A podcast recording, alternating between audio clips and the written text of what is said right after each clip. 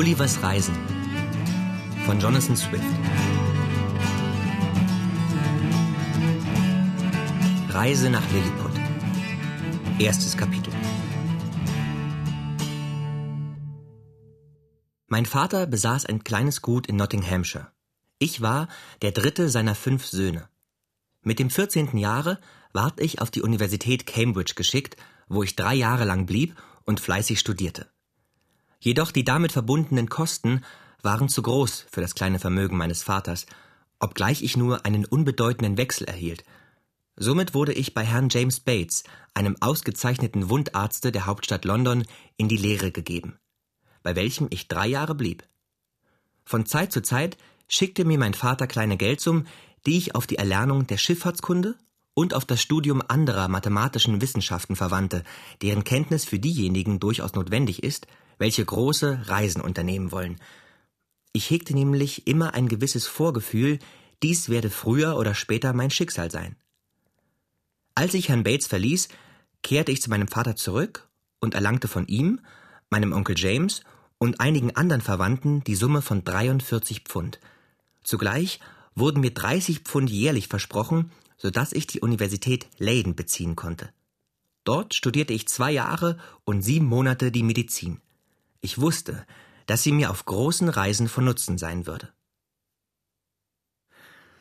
Bald nach meiner Rückkehr von Leiden erhielt ich durch die Empfehlung meines guten Lehrers Bates die Stelle eines Wundarztes auf der Schwalbe, deren Kapitän der Commander Abraham Pennell war.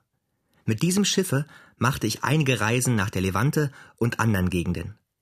Nach meiner Rückkehr beschloss ich, mich in London niederzulassen, wozu mich auch Herr Bates ermutigte, nachdem er mich mehreren seiner Patienten empfohlen hatte. Ich zog aus Old Drury nach Fetter Lane und von da nach Wapping, denn ich hoffte, unter den dortigen Matrosen mir eine ärztliche Praxis zu verschaffen. Allein diese Veränderung schlug nicht zu meinem Vorteil aus.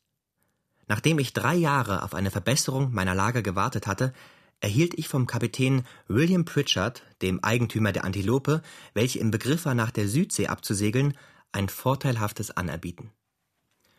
Wir fuhren am 4. Mai 1699 von Bristol ab und unsere Reise war anfangs glücklich. Doch auf unserer Fahrt von Bristol nach Ostindien wurden wir durch einen heftigen Sturm nordwestlich von Van Diemen's Land getrieben. Durch nautische Beobachtung bemerkten wir, dass wir uns in der zweiten Minute des 30. Grades südlicher Breite befanden.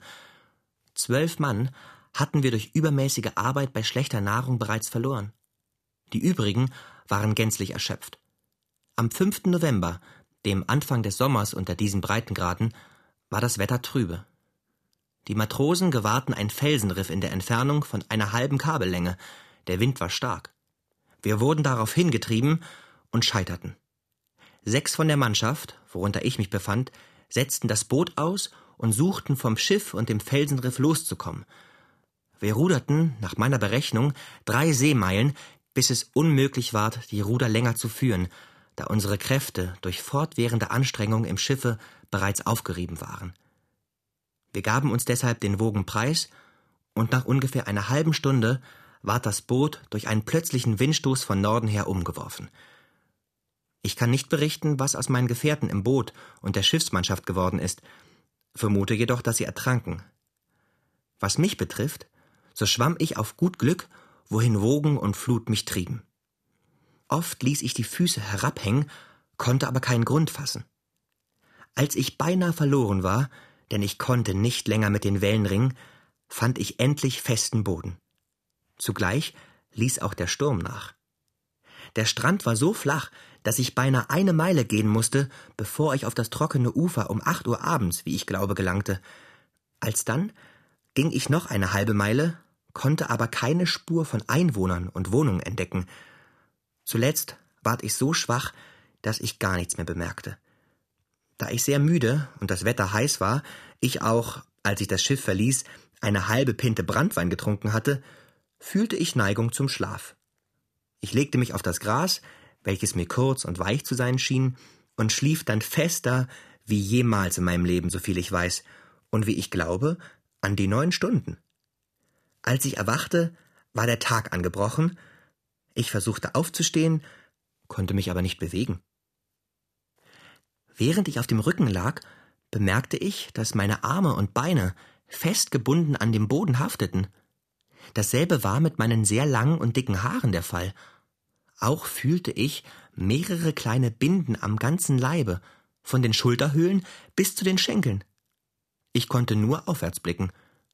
Die Sonne ward heiß, und ihr Licht blendete meine Augen. Ich vernahm ein verwirrtes Geräusch in meiner Nähe. In der Stellung jedoch, die ich einnahm, konnte ich nur den Himmel sehen. Mittlerweile fühlte ich, wie sich etwas auf meinem linken Schenkel bewegte.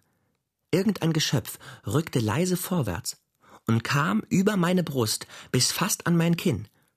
Ich erkannte in demselben eine Menschengestalt von etwa sechs Zoll Höhe, mit Bogen und Pfeilen in der Hand und mit einem Köcher auf dem Rücken.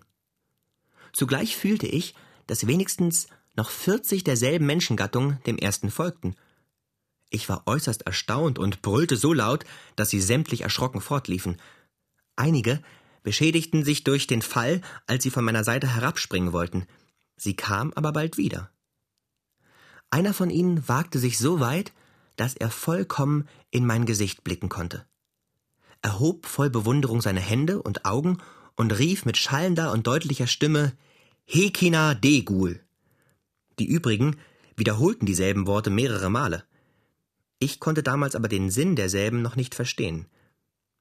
Ich suchte loszukommen und hatte zuletzt das Glück, die Stricke zu zerreißen oder die Pfähle abzubrechen, woran mein rechter Arm befestigt war.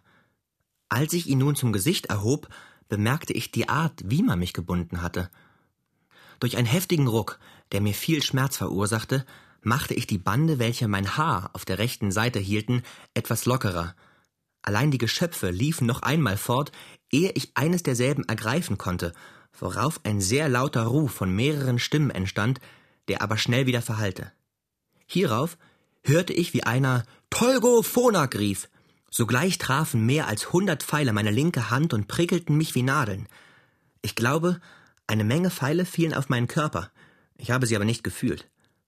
Einige richteten ihre Geschosse auf mein Gesicht, das ich sogleich mit der rechten Hand bedeckte. Als dieser Pfeilschauer vorüber war, begann ich wegen meiner Schmerzen zu seufzen. Ich suchte mich wieder loszumachen und erhielt noch eine zweite und größere Salve. Einige suchten mit Speeren in meine Seite zu stechen. Zum Glück aber trug ich ein Wams von Büffelleder, das sie nicht durchbohren konnten. Ich hielt es deshalb für das Klügste, regungslos liegen zu bleiben, bis die Nacht einbräche. Da meine linke Hand bereits von den Banden gelöst war, konnte ich mich sehr leicht gänzlich befreien. Und was die Einwohner betraf, so hegte ich die Überzeugung, ihrem größten Heere vollkommen gewachsen zu sein, wenn alle Soldaten von derselben Größe wären wie jenes Geschöpf, das ich gesehen. Allein das Glück hatte mir ein anderes Los beschieden. Als die Volksmasse meine Ruhe sah, gab sie mir keine weitere Salve von Pfeilen. Aus dem Lärm, den ich vernahm, konnte ich jedoch den Schluss ziehen, dass ihre Anzahl sich vermehrte. Auch vernahm ich, wie man in Entfernung von vier Ellen meinem rechten Ohre gegenüber ungefähr eine Stunde lang in der Art polterte, wie es bei beschäftigten Arbeitern der Fall zu sein pflegt. Deshalb drehte ich den Kopf nach der Seite hin so gut es die Stricke und Pfähle erlaubten, und erblickte ein ungefähr anderthalb Fuß hohes Gerüst, welches mit einer oder drei Leitern, um es zu besteigen, versehen, vier jener Eingeborenen tragen konnte. Von dort aus hielt eines der Geschöpfe, wie es schien ein Mann von Stande, eine lange an mich gerichtete Rede, wovon ich aber keine Silbe verstand. Jedoch, ich muss noch erwähnen, dass jene Hauptperson, bevor sie ihre Rede begann, dreimal ausrief Langro de Huelstan. Hierauf traten ungefähr fünfzig Einwohner näher, welche die Stricke an der linken Seite meines Kopfes abschnitten, so dass ich denselben rechts hin drehen und die Gestalt sowie die Handlung des Menschen, welcher reden wollte, beobachten konnte. Er war ein Mann von mittlerer Größe und schlanker als die anderen drei, welche ihn begleiteten, einer derselben war ein Page, der ihm die Schleppe hielt und etwas länger als mein Mittelfinger zu sein schien. Die anderen beiden standen an den Seiten der hohen Person, um sie zu halten. Diese spielte vollkommen die Rolle eines Redners, und ich konnte manche Perioden der Drohung eine andere der Versprechung, des Mitleids und der Höflichkeit unterscheiden. Ich antwortete in wenigen Worten, jedoch in der untertänigsten Weise. Die linke Hand und die Augen erhob ich zur Sonne, als wollte ich sie zum Zeugen anrufen. Da ich nun aber mehrere Stunden, bevor ich das Schiff verließ, nur einige sehr schmale Bissen gegessen hatte, war ich jetzt beinahe verhungert. Die Ansprüche der Natur wirkten deshalb mit solcher Stärke, dass ich es nicht unterlassen konnte, meine Ungeduld, vielleicht gegen die strengen Regeln des Anstandes, dadurch zu zeigen, dass ich meinen Finger mehrere Male in den Mund steckte, um anzudeuten, ich müsse durchaus Nahrung zu mir nehmen. Der Hurgo, so nannten die anderen den erwähnten vornehmen Herrn, verstand mich vollkommen. Er stieg von dem Gerüste herab und gab Befehl, mehrere Leitern an meine Seite zu stellen. Ungefähr hundert Einwohner stiegen hinauf und gingen mit Körben voll Fleisch, welches auf des Königs Befehl nach der ersten Nachricht von meiner Ankunft hierher gesandt war, auf meinen Mund zu. Ich erkannte dasselbe als das Fleisch verschiedener Tiere, konnte es aber nach dem Geschmack nicht unterscheiden. Mir wurden Keulen und Rippenstücke von der Gestalt der Hammelkeulen und Rippen gebracht. Sie waren sehr schmackhaft gekocht, aber nur von der Größe eines Lerchenflügels. Zwei oder drei steckte ich auf einmal mit drei runden Broten, so dick wie Musketenkugeln, in den Mund. Jene versahen mich nun so schnell als möglich mit Nahrung und äußerten dabei mehr als tausendmal ihr Erstaunen über meine Größe und meinen Hunger. Darauf gab ich ein anderes Zeichen, dass ich zu trinken wünsche. Sie hatten durch meinen Appetit bereits erkannt, eine kleine Quantität werde mir nicht genügen, und da sie nun sehr verständig waren, zogen sie mit vieler Geschicklichkeit eines ihrer größten Fässer zu mir hinauf, rollten es auf meine Hand und stießen den Boden ein. Ich trank es mit einem Zuge aus, und dies war ganz natürlich, denn es enthielt keine halbe Pinte und schmeckte beinahe wie der sogenannte Petit Bourgogne, aber köstlicher. Alsdann brachte man mir ein zweites Fass, das ich auf dieselbe Weise leerte. Ich gab durch Zeichen zu verstehen, man möge mir noch mehr bringen, aber leider war nichts mehr vorhanden. Als ich diese Wunder vollbrachte, stießen die erwähnten Geschöpfe ein lautes Geschrei aus, tanzten auf meiner Brust und wiederholten mehrere Male wie früher Hekina Degul. Dann gaben sie mir durch Zeichen zu verstehen, ich solle die leeren Fässer fortwerfen. Zuerst aber hatten sie den Umstehenden erklärt, auf ihrer Hut zu sein. Als die Fässer nun durch die Luft flogen, ertönte ein abermaliges Freudengeschrei. Ich muss gestehen, dass ich wohl in Versuchung kam, dreißig oder vierzig von jenen Herren, welche auf meiner Brust herumspazierten, die ich packen konnte, mit kurzem Prozess auf den Boden zu werfen. Allein die Erinnerung meiner soeben überstandenen Plage, wahrscheinlich noch nicht die schlimmste Peinigung, die in ihrer Macht lag, und dann auch mein Ehrenwort, ruhig zu bleiben, brachte mich bald auf andere Gedanken. Außerdem hielt ich mich durch die Gesetze der Gastfreundschaft jenen Leuten für moralisch verpflichtet. Sie bewirteten mich ja mit so viel Kostenaufwand und Freigebigkeit. Als meine neuen Bekannten bemerkten, dass ich nicht weiter zu essen verlangte, erschien eine Person hohen Ranges von Seiten seiner kaiserlichen Majestät. Seine Exzellenz stieg auf mein rechtes Knie unter meinen Waden hinauf, marschierte mit einem Dutzend Trabanten an mein Gesicht, präsentierte mir sein Beglaubigungsschreiben mit dem königlichen Siegel, hielt es mir dicht vor die Augen und sprach ungefähr zehn Minuten ohne Zeichen von Zorn, jedoch mit dem Ausdruck der Entschlossenheit. Oftmals wies die Exzellenz nach einer bestimmten Richtung, wo, wie ich bald bemerkte, die Hauptstadt in der Entfernung einiger Meilen lag. Seine Majestät hatte nämlich im Geheimen Rate beschlossen, mich dorthin transportieren zu lassen. Ich machte ein Zeichen mit meiner noch freien Hand. Ich legte sie auf die andere, beiläufig gesagt, ich musste mich sehr in Acht nehmen, den Kopf seiner Exzellenz nicht zu berühren und ihn oder sein Gefolge zu beschädigen, und dann auf meinen Kopf und meinen Leib. Dies sollte nämlich bedeuten, ich wünsche meine Freiheit. Wie es schien, verstand seine Exzellenz mich vollkommen, schüttelte jedoch missbilligend ihr Haupt und hielt ihre Hand in solcher Art, dass sie mir zu verstehen gab, ich müsse als Gefangener fortgeführt werden. Zugleich aber eröffnete sie mir durch andere Zeichen, ich würde Getränk und Speise zur Genüge erhalten und sehr gut behandelt werden. Hierauf versuchte ich noch einmal meine Fesseln zu zerreißen, allein zum zweiten Mal empfand ich das Prickeln der Pfeile auf Gesicht und Händen, die bereits beide mit Blasen bedeckt waren. Auch fühlte ich, dass noch einige Pfeile in der Haut steckten und sah zugleich, wie die Zahl meiner Feinde sich vermehrte. Somit gab ich Zeichen, sie mögen mit mir tun, was sie wollten. Alsdann entfernte sich der Hurgo nebst seinem Gefolge mit vieler Höflichkeit und vergnügtem Gesicht.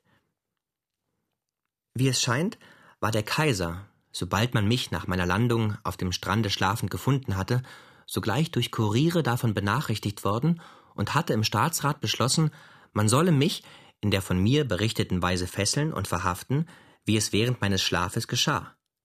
Ferner solle mir Speise und Trank zur Genüge gereicht und eine Maschine zu meinem Transport in die Hauptstadt instand gerichtet werden.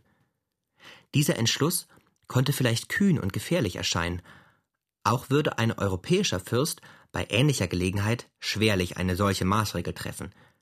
Nach meiner Meinung war er aber sowohl klug als edelmütig. Hätten nämlich jene Leute es versucht, mich mit ihren Pfeilen und Speeren zu töten, während ich schlief, so wäre mein erstes Gefühl beim Erwachen sicherlich ein heftiger Schmerz gewesen. Dadurch wäre meine Wut und alle meine Kraft aufgeregt worden, so dass ich meine Bande sehr leicht würde zersprengt haben. Da sie in dem Fall mir keinen Widerstand hätten leisten können, durften sie auch keine Gnade erwarten.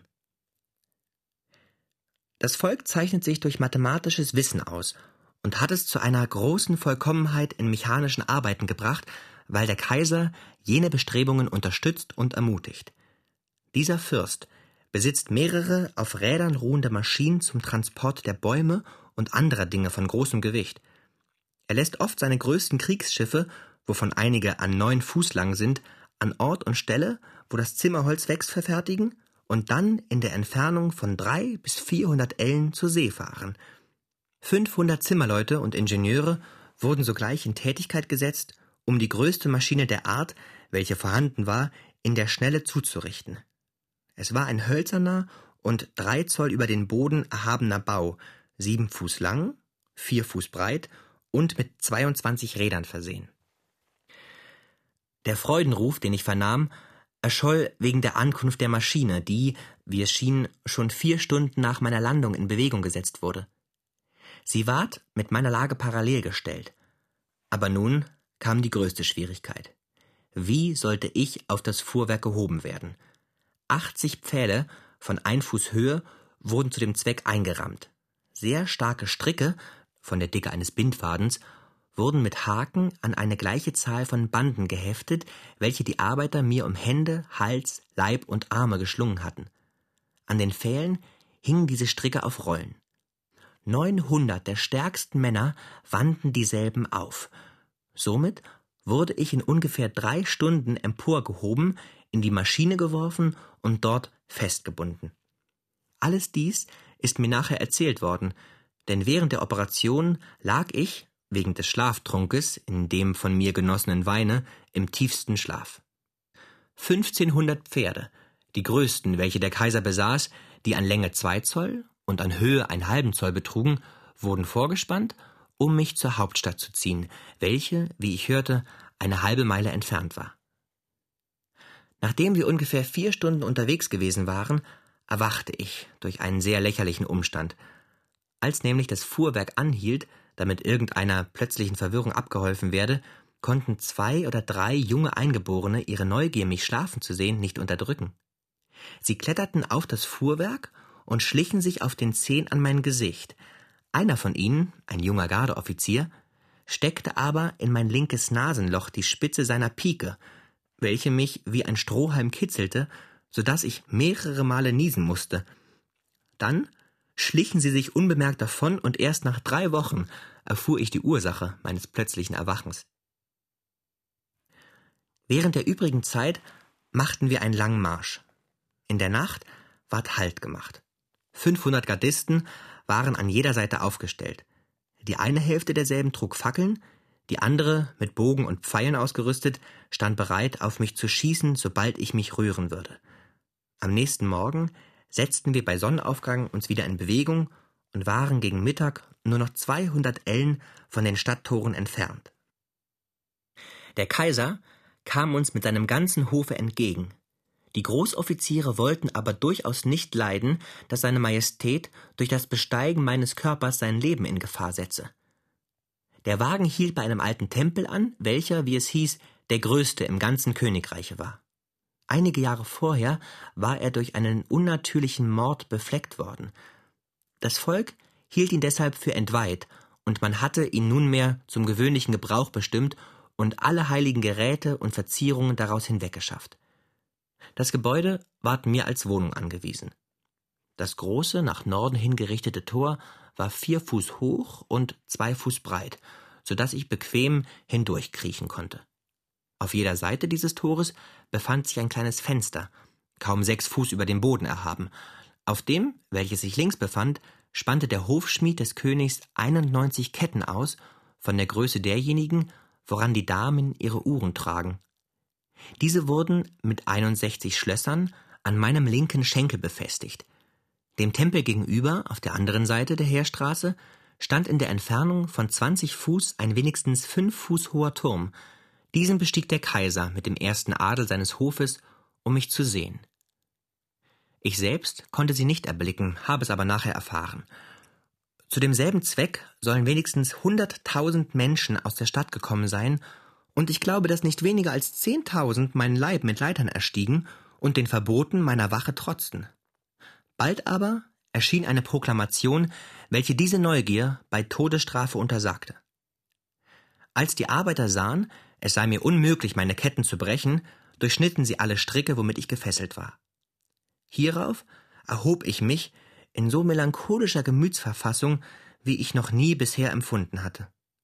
Allein der Lärm und das Staunen des Volkes, als man mich aufstehen und herumgehen sah, sind nicht zu beschreiben. Die Ketten an meinem linken Schenkel waren ungefähr zwei Ellen lang und gestatteten mir nicht allein im Halbkreis vorwärts und rückwärts zu gehen, sondern erlaubten mir auch in das Tor zu kriechen und mich der Länge nach im Tempel auszustrecken, da sie vier Zoll vom Tore befestigt waren.